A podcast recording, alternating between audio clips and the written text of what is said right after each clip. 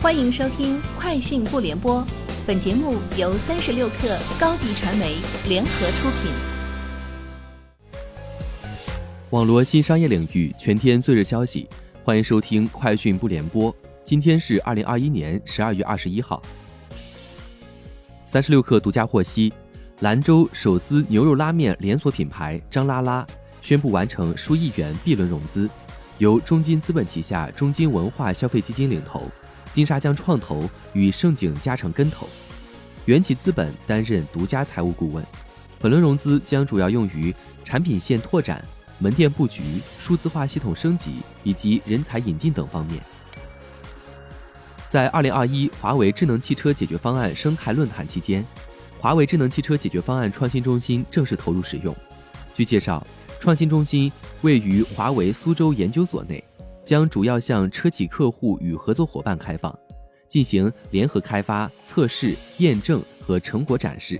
华为将为合作伙伴提供技术培训和实验室环境，共同推进智能汽车联合创新、培养人才等。此外，作为整车级试验中心，羊城半岛智能网联测试场预计将于明年启用。据上海海关统计，今年前十一个月。上海市出口机电产品九千六百八十六点九亿元，增长百分之十二点九，占同期上海市出口总值的百分之六十八点六。其中，集成电路、笔记本电脑出口分别增长百分之九点四、百分之五点三；纯电动乘用车、集装箱、集装箱船出口分别增长百分之七百四十七、百分之四百一十五点七、百分之四百一十一点二。同期，钢材。未锻轧铜及铜材、未锻轧铝及铝材出口分别增长百分之五十六点七、百分之一百二十九点七、百分之五十点四。五 G 消息工作组副组长傅国强今日表示，在规范标准方面，二零二二年将继续推进五 G 消息业务显示规范、双卡五 G 消息终端技术规范、五 G 消息终端与网络兼容测试规范和。Chatbot 名称规范等四本团体标准，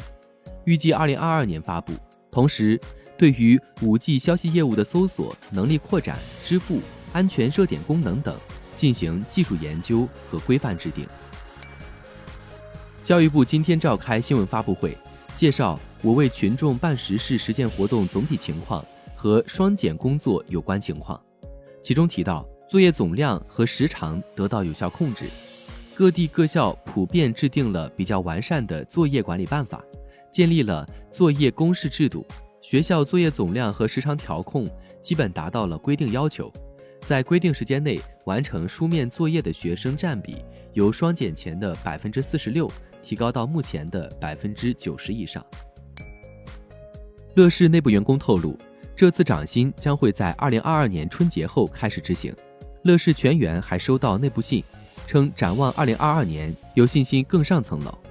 内部信显示，二零二一年十一月，电视端运营、移动端运营、广告商业化等业务均提前达到年度目标。在不考虑历史债务影响的前提下，最新的经营数据实现了经营利润和现金流的双平衡，这是过去数年来的第一次。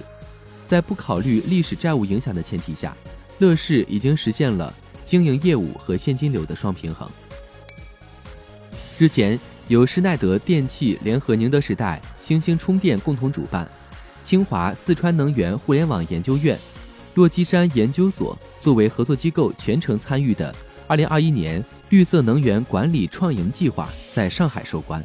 据介绍，决赛现场，十家科创企业围绕五大挑战课题，呈现七大创新 POC 方案，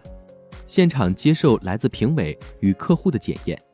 最终，上海孪生科技有限公司、上海电享信息科技有限公司、深圳小库科技有限公司获得2021年绿色能源管理创营计划前三甲。据报道，两位行业高管透露，应苹果方面要求，位于印度东南部清奈市的富士康手机组装厂已经开始试产 iPhone 十三，该手机预计到明年二月开始正式量产，满足印度国内。及出口的需求，在 iPhone 十三系列中，iPhone 十三是印度销量最大的机型。苹果公司不打算在该国生产 iPhone 十三 Pro 和 iPhone 十三 Pro Max。以上就是今天节目的全部内容，明天见。高迪传媒为广大企业提供新媒体短视频代运营服务，商务合作请关注微信公众号“高迪传媒”。